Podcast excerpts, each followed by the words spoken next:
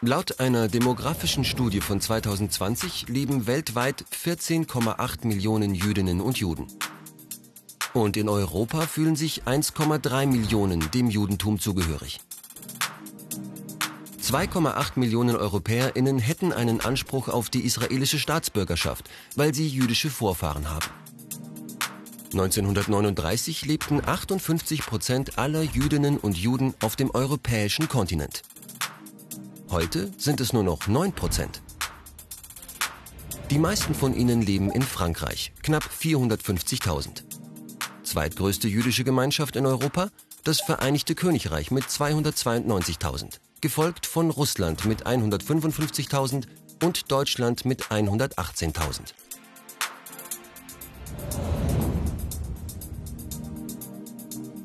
Dem Zentralrat der Juden gehören 105 jüdische Gemeinden mit rund 96.000 Mitgliedern an. Stand 2021. Der Zentralrat ist ihr Dachverband, gegründet 1950.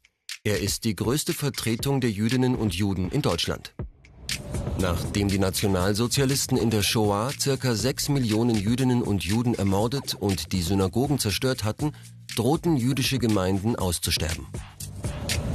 Ab 1991 konnten jüdische ZuwanderInnen aus der ehemaligen Sowjetunion als sogenannte Kontingentflüchtlinge nach Deutschland kommen.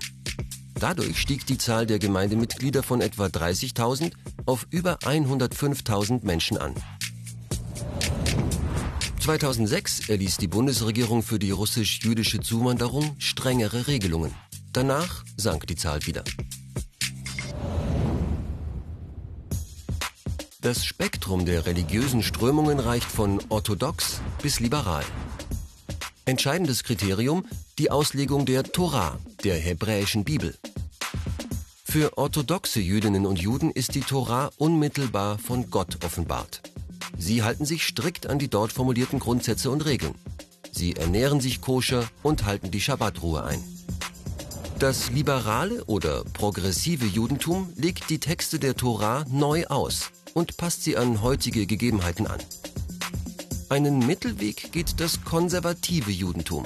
Es bewahrt jüdische Traditionen, daher der Begriff konservativ oder Masorti, hebräisch für traditionell. Gleichzeitig strebt diese Richtung Modernisierung an. Hier und in den liberalen Gemeinden gibt es auch Rabbinerinnen.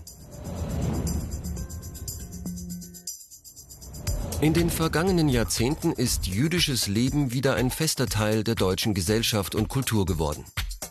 Es gibt jüdische Kindergärten, Schulen, Hochschuleinrichtungen und Rabbinerseminare. Trotzdem, antisemitische Diskriminierung und Straftaten nehmen zu und gefährden das Leben der Jüdinnen und Juden in Deutschland und auch in anderen europäischen Ländern.